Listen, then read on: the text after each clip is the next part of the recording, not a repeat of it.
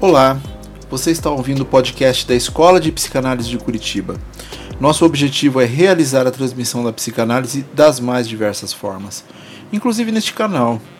Meu nome é Sandro Cavalotti, sou um dos psicanalistas da IPC e o tema do episódio de hoje é O que é o tripé psicanalítico?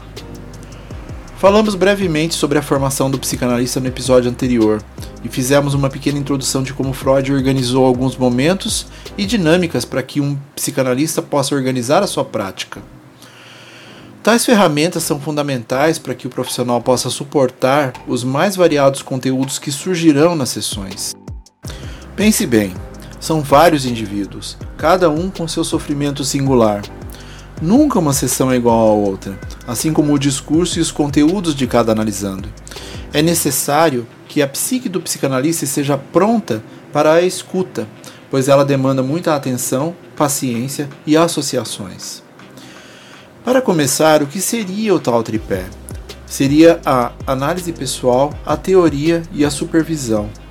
A formação contínua do psicanalista abrange estar em análise para que seus próprios conteúdos sejam trabalhados, a constante estrutura teórica para que o saber possa ser visto e revisto de tempos em tempos, assim como as visões de novos autores, e a supervisão para que os casos atendidos possam ser debatidos com um par para uma evolução e ampliar o repertório de acolhimento por uma visão que não a do próprio analista.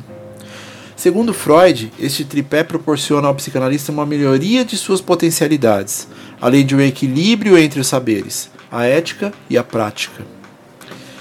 O estudo teórico é fundamental porque precisamos, inicialmente, conhecer as bases da psicanálise, os estudos de Freud.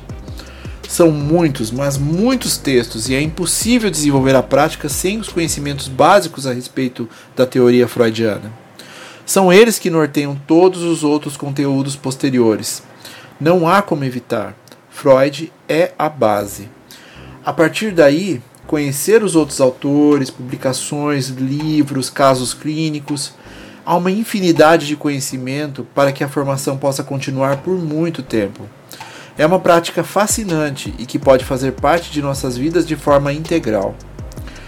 Escutar seus próprios conteúdos entender as ferramentas disponibilizadas pelas teorias, colocar em prática o discurso e escutar-se a análise pessoal tem importância fundamental para que o analista possa lidar com seu próprio sofrimento, além de ser a melhor forma de entender as mecânicas apresentadas na teoria. Entender o que é seu e o que é do outro é enriquecedor e trará mais dinâmica para a sua clínica. E a supervisão completa essa dinâmica para que seus próprios casos possam ser analisados e ampliados com a visão de um par. Ao trocar informações com um colega, há a oportunidade de observar pontos que antes não haviam sido percebidos, além de mudanças de manejo visando auxiliar ainda mais o analisando. Perceberam a importância do tripé psicanalítico?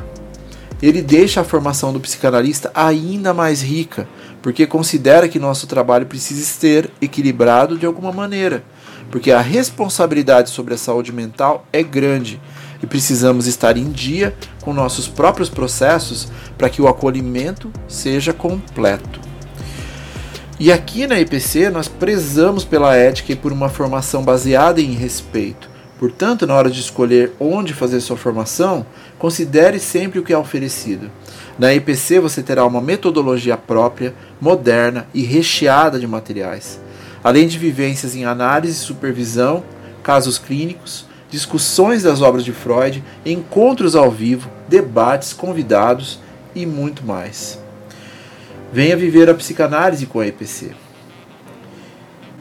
E ficamos por aqui.